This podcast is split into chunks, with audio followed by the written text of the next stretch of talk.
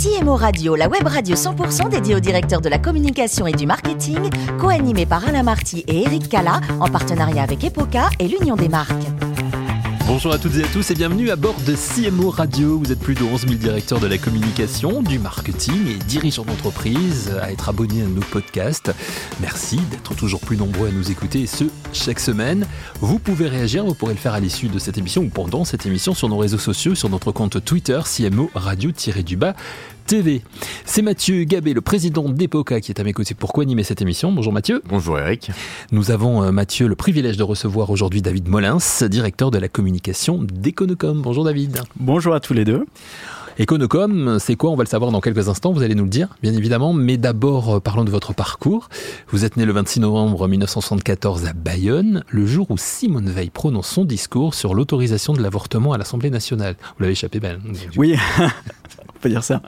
C'est pas très élégant ce que je viens de dire. Côté formation, vous avez fait une maîtrise en ethnologie. C'était une vocation, l'ethnologie? Euh, en tout cas, ça m'a toujours passionné. Le rapport aux autres m'a toujours intéressé. Moi, j'ai toujours eu envie de découvrir d'autres cultures, d'autres personnes, d'autres personnages. Voilà. Et puis, euh, euh, dans ma vie personnelle, mon père travaillait à l'étranger, donc j'avais déjà cette appétence pour pour les autres, pour le voyage, pour la culture différente de la mienne. Ça m'a toujours passionné et c'est toujours le cas aujourd'hui. Dans la foulée, vous faites l'exécutive MBA de HEC. Euh, vous commencez vos activités professionnelles ensuite directement au ministère de la Défense, c'est ça? Alors j'ai fait mon service militaire, puisque mmh. je fais encore partie des derniers appelés, euh, au CIRPATER, euh, qui n'existe plus, je crois, aujourd'hui, enfin où il a une autre appellation. Et j'étais officier com pendant deux ans au CIRPA, j'ai fait un service un peu long. Voilà. Et ensuite, euh, changement d'univers, hein, puisque vous, euh, vous découvrez l'univers des agences de, de, com, et pas n'importe laquelle, puisque vous allez passer cette année chez Avas. Exactement, donc c'était vraiment ce que je voulais faire. Je voulais rentrer chez Euro RSCG, ça s'appelait comme ça à ce moment-là. Mhm. Et donc j'avais une, voilà, j'avais la passion de, du, du secteur de la pub, de la com, ça me plaisait beaucoup depuis très longtemps.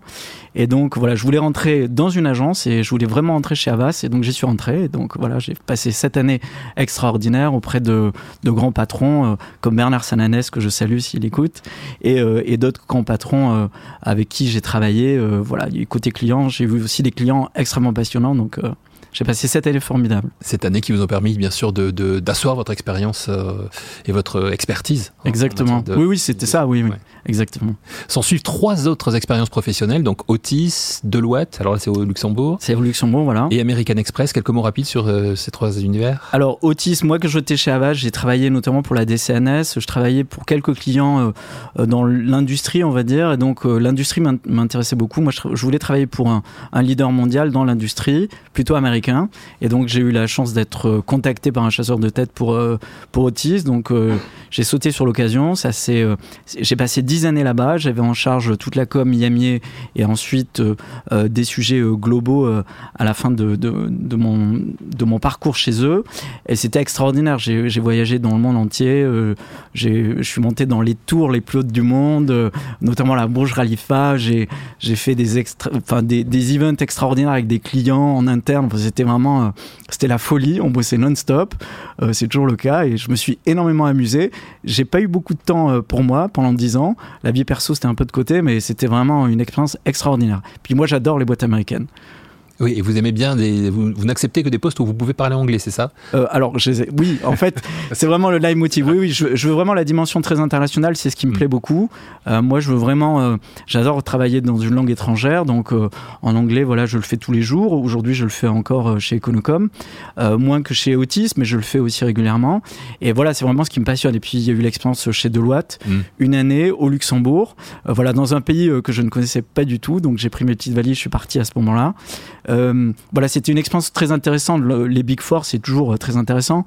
Mais le Luxembourg, c'est tellement petit que euh, dès que vous bougez le moins de petits doigts, tout le monde sait ce que vous faites. Et en face de mon bureau, j'avais j'avais les concurrents qui étaient en face. Donc, dès qu'il y avait quelque chose qui se passait chez Deloitte Luxembourg, tout le monde le savait dans la communauté luxembourgeoise. Mais bon, voilà, c'était intéressant aussi. American Express, un mot?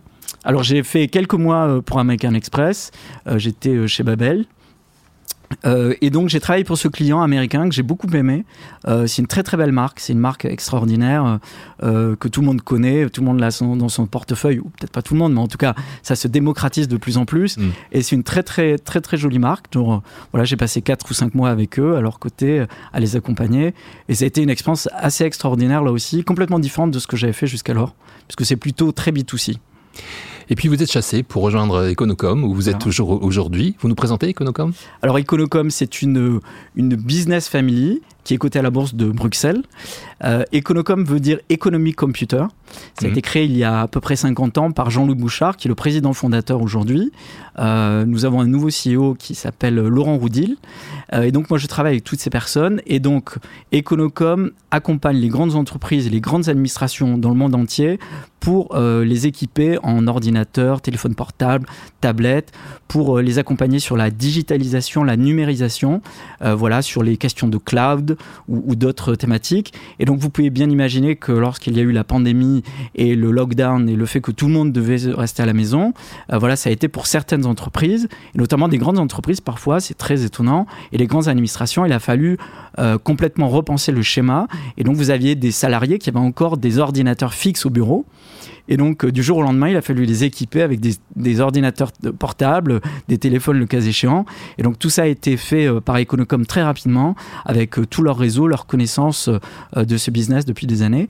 Et donc, voilà, on est présent dans 16 pays. 16 pays, d'accord. 9000, à peu près 9000 salariés dans le monde. voilà, un chiffre d'affaires de 2 milliards, 2 milliards 5, voilà, avec l'objectif en 2030 d'atteindre les 5 milliards, voire plus. Donc la crise pandémique, elle a été plutôt euh, bénéfique pour, pour Econocom. Je dis ça pour Mathieu qui allait sûrement vous poser la question. Euh, bénéfique, je sais pas. Oui, enfin en tout cas, euh, Econocom a réussi à attirer son épingle du jeu. Donc après, voilà, nous on a été là pour accompagner nos clients. C'est surtout ce qui était important à ce moment-là, de répondre à leurs besoins, à leurs attentes. Et donc toutes les équipes sur le terrain ont été extrêmement réactives, avec parfois moins de 10 jours pour livrer plus de 10 000, ascenseurs ou pardon 10 000. Vous voyez, c'est autiste. C'est ce qui revient. 10 000 ordinateur ou euh, si on arrive à livrer 10 000 ascenseurs dans ce timing-là, là, c'est ben, la World Company. Il y, avait, il y a une usine dans le Loiret pour Otis qui, qui fournit des, des, ascenseurs et qui en, qui en, qui en fabrique beaucoup. Peut-être pas 10 000 par jour, mais en tout cas, ils en fabriquent pas mal. Bien Mathieu, j'imagine aussi que vous avez quelques questions pour. Bah oui, de passer de 2 à 5 milliards d'ici à 2030, euh, qu'est-ce que ça veut dire en termes de, marketing et de communication? Quels sont les grands enjeux? Quelles sont les grandes actions euh, qui vont pouvoir aider euh, les équipes à être encore plus performantes, à avoir encore plus d'activités? Et quelle va être la réponse du, du communicant pour répondre à ces grands enjeux? Alors, c'est des grands enjeux qu'on essaie d'accompagner au quotidien, bien évidemment. Euh, on, a, on fait des acquisitions aujourd'hui. Euh, Econocom vient de faire une acquisition dans un métier qui est totalement différent du sien, puisqu'on vient de faire l'acquisition d'une usine euh, qui fait du reconditionnement euh, de téléphones, de tablettes et demain d'ordinateurs à Montpellier. Donc, on accompagne aussi l'intégration de ces nouvelles structures et de ces nouveaux salariés dans le groupe. Ensuite, nous, notre objectif, comme je vous l'ai dit, nous sommes un groupe européen. L'objectif, c'est de parler de la même voix partout. Aujourd'hui, tout est un peu siloté, donc la One Voice, One Company, euh, le claim de l'entreprise, c'est One Digital Company. C'est vraiment de le, de le concrétiser, de l'amener au quotidien dans l'esprit de chacun des salariés et dans l'esprit également de nos, euh, de nos clients qui eux-mêmes, lorsqu'ils lancent des appels d'offres, ne sont pas que des appels d'offres euh, dans un pays, mais qui peuvent avoir un rayonnement européen. Donc l'accompagnement, il est essentiel, c'est-à-dire travailler sur la, la, présentation de la compagnie, enfin la, plateforme de marque, hein, les sujets assez classiques que, l'on connaît tous sur les réseaux sociaux également. Euh, sur les réseaux sociaux, aujourd'hui, je trouve que c'est un peu la cacophonie euh, euh, chez nous. Donc l'objectif, c'est aussi de rationaliser le nombre de réseaux que l'on peut avoir, les plateformes sur lesquelles on peut être. Voilà, c'est d'accompagner tout ce petit monde et de le faire de manière la plus intelligente possible en non pas en imposant mais en discutant avec les équipes puisque le local est, extrêmement important. On peut avoir une vision globale mais il faut s'adapter aux marchés locaux. C'est extrêmement important puisque chaque client et chaque marché est totalement différent alors, on, parle de, business, de communication corporate. Dans les métiers de service, aujourd'hui, un des principaux enjeux, c'est d'avoir les bons talents. Comment est-ce que vous intégrez à l'intérieur de ça la dimension employeur, la communication employeur? Et est-ce que vous arrivez à attirer et fidéliser les meilleurs talents? Alors, en effet, la, la, marque employeur et la question de la rétention des talents, je crois que c'est une question que toutes les marques se posent aujourd'hui. Euh, c'est extrêmement difficile, d'autant plus qu'aujourd'hui, le, le, marché euh, est vraiment en ébullition. Et voilà, il y a beaucoup d'offres un petit peu partout. Donc, pour être le meilleur et retenir, euh, retenir les meilleurs talents, ça n'est pas uniquement le salaire, mais c'est vraiment donner du sens à la mission que, que, vous, que vous offrez aux salariés qui vont rentrer chez vous ou qui y sont encore aujourd'hui, leur donner du sens, leur expliquer voilà en quoi leur métier, leurs compétences vont permettre à des entreprises de donner le meilleur. Donc je pense que euh, ce qui s'est passé durant la Covid a beaucoup, a beaucoup aidé aussi les, euh, les salariés à comprendre les grands enjeux de leur métier au quotidien, puisque c'était vraiment des métiers de l'ombre, hein, les métiers d'éconocom. Euh, on travaillait beaucoup avec les DSI. Aujourd'hui, on est plus aussi en contact avec les CEO. On est en contact aussi sur tous les sujets liés à la RSE. Donc ces sujets, ces thématiques sont extrêmement intéressantes aussi pour attirer euh, euh, des nouveaux talents, mais pas que des jeunes. Hein. ça attire aussi toutes les euh, toutes les tranches euh, de la population. Moi, ça m'intéresse à titre personnel et je suis pas totalement jeune, je suis pas totalement vieux non plus, mais en tout cas, je pense que c'est intéressant. Et ensuite, la rétention, euh, c'est voilà aussi l'esprit de l'entreprise, euh, l'esprit. donc, il y a beaucoup de challenges chez chez Econocom pour les commerciaux, les agents, avec des esprits. Voilà, vous avez des grands voyages qui qui ont eu lieu pendant des années. On est en train de relancer cette dynamique là aujourd'hui, la dynamique du, challenge commercial, la dynamique aussi d'autres trophées voilà, de ce type euh, d'activité et d'action euh, pour retenir les talents. Mais aujourd'hui, c'est un sujet sur lequel on est en train de retravailler, qui est complètement nouveau, puisqu'après les, les, deux années de pandémie, voilà, je pense que comme toutes les entreprises, il faut recréer du lien, ramener tout le monde au bureau, puisqu'il y a aussi le télétravail, mais réussir à faire en sorte qu'on recrée cet esprit, cet esprit d'équipe et esprit d'entreprise. Et en matière de communication RSE, comment est-ce que vous intégrez euh, cette dimension-là sans que ce soit trop dans une logique publicitaire, mais plutôt dans une logique de preuve? Qu'est-ce qu'on peut dire chez Econocom? Qu'est-ce qu'on apporte en matière de responsabilité sociale et environnementale à son écosystème? Alors, merci Mathieu pour cette question. Euh, on, a, nous avons lancé l'année dernière notre premier rapport impact. Ça a été beaucoup de travail euh, parce qu'en fait, c'est la première fois qu'on partait d'une feuille blanche et qu'on décidait de, mettre sur la table tous les, euh, euh, toutes les preuves, en effet, à la fois pour nous, en interne et pour nos clients, leur expliquant ce qu'on pouvait leur apporter au quotidien avec euh, les, différents, euh, les différents outils, les différents services, les différents produits qu'on était capable de proposer avec les partenaires avec lesquels nous travaillons. Et donc nous sommes allés euh, faire des entretiens avec, avec des, partenaires avec lesquels nous, travaillons aujourd'hui, comme Emmaüs Connect par exemple, Ares, qui sont des, structures qui vont aider des personnes qui sont en dehors du, de l'emploi aujourd'hui via le reconditionnement, reconditionnement pardon, revenir sur le marché du travail. Euh, voilà, et puis après, nous travaillons aussi avec euh, des grands partenaires. Je ne sais pas si je peux les citer ici, mais en tout cas, voilà, des grands partenaires dans le milieu informatique que tout le monde connaît. Et donc, on va aussi éduquer nos clients. C'est-à-dire qu'on peut leur expliquer à nos clients en quoi euh, euh, le reconditionnement est aujourd'hui euh, avoir un, ordinateur reconditionné, le proposer à des salariés, ça a du sens plutôt que, que du neuf. On garde bien sûr le neuf, mais le reconditionné aujourd'hui, ça rentre dans les mœurs de plus en plus. Hein. tout le monde connaît les plateformes comme Back Market ou whatever. Donc voilà, donc nous aujourd'hui, le fait d'avoir fait le choix d'aller acheter cette, ou, cette structure qui s'appelle Sophie Group à Montpellier qui fait du reconditionnement, ça a, ça, ça a, du sens. Et donc là, aujourd'hui, on travaille sur notre deuxième rapport impact. Euh, et l'objectif, c'est vraiment de montrer cette euh, valeur ajoutée à la fois en interne et à nos clients. Puisqu'il y en a beaucoup, en fait, qui ne, qui ne savent pas tout ce qui est réalisé euh, par Econocom aujourd'hui voilà, sur, ces, sur ces sujets-là. Et le, reconditionnement, c'est une réponse aussi euh, à la pénurie justement de matières premières dont, dont souffrent pas mal d'entreprises aujourd'hui. Oui, que quand on fabrique des ordinateurs, on est concerné. Oui, on est, on est extrêmement concerné. On a un backlog euh, voilà, qui est assez, euh, assez important, mais qui est aujourd'hui, aujourd'hui avec la pénurie, le fait que les ordinateurs ou les, les matériaux arrivent difficilement de Chine, le reconditionnement, c'est une solution, une vraie alternative extrêmement intéressante, plus que dans l'air du temps, qui va intéresser tout le monde demain et qui intéresse tout le monde aujourd'hui. On l'a compris, euh, David, en vous écoutant, vous évoquez la, Chine, le, Japon là à l'instant euh, par rapport à vos fournisseurs, mais euh, on l'a compris, vous êtes un grand voyageur.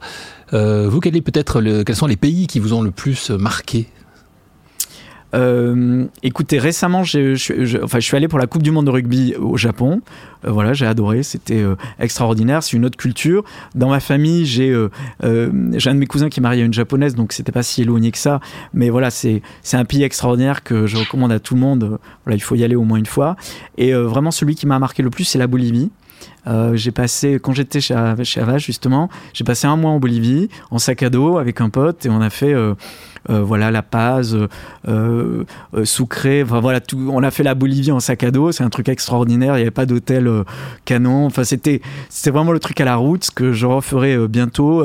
le Salar d'Uyuni, c'était juste incroyable le salaire d'Uyuni, c'était, euh, je sais pas si vous vous souvenez de cette pub Air France. aussi, voilà, hein, les de Potosi, voilà. J'ai retrouvé une petite rue qui porte mon nom euh, là-bas à Potosi. Euh, c'est vraiment incroyable. Voilà, c'était, je recommande à tout le monde. la Bolivie, on n'y pense pas, mais c'est vraiment un super pays. Vous avez aussi des sacs à dos, non? Parce que je m'étais laissé dire que vous aviez trois types de valises, comme vous voyagez beaucoup. Oui, c'est ça, c'est ça. J'ai en effet trois types de valises.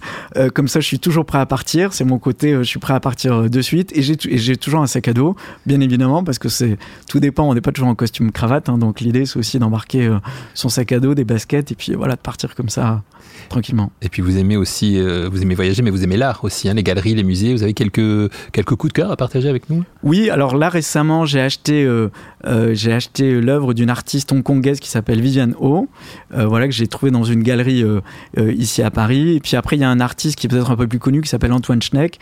j'ai acheté un de ses portraits il y a quelques mois et j'ai eu la chance de l'acheter au moment où il était dans la galerie. Donc on a discuté et il est venu accrocher sa photo chez moi. Ah, carrément. Et donc, carrément. Et donc, euh, c'est génial. Et donc, il m'a proposé d'aller visiter son atelier. J'ai pas encore eu le temps de le faire. Je le ferai bientôt, j'espère. Mais voilà. Donc, je cours les galeries dès que je peux. Euh, là, ce week-end, je suis invité, euh, je crois qu'à la Bourse, là, à Brognard, il y a, il y a, il y a un petit, enfin, il, il y, a une expo sur les dessins. Donc, je vais y aller. Voilà, je regarde, je fouine. J'aime bien ça. Vous êtes au fait de, l'actualité culturelle euh, des, galeries, en tout cas. Et vous avez une passion, pour terminer, une passion pour le, pour le jazz aussi, hein vous, vos artistes préférés pour le... Euh, ben, Alors, moi, j'adore euh, Ella Fitzgerald. ça, c'est assez classique. Là, dans la voiture, en arrivant, j'étais dans les bouchons. J'écoute Jazz and Soul, que je vous recommande, qui est une très bonne radio. et puis après, il y a en ce moment, il y a des... Genre, je sais plus comment ils s'appellent. Ils sont en train de découvrir des enregistrements qui ont été faits dans les années 30, 40, 50. c'est deux qui font ça, il les, et ensuite ils les, il les ressortent, ils les écoutent, ils voient si en fait euh, le son est bon et ils les remasterisent. Enfin, je sais pas comment ils font. En tout cas, c'est génial. Donc vous retrouvez des pépites et notamment Ella Fitzgerald qui a fait un super concert. Euh, je crois que c'était à Stockholm euh, que je recommande à tout le monde qu'on peut écouter sur Spotify. Et voilà, c'est une pépite.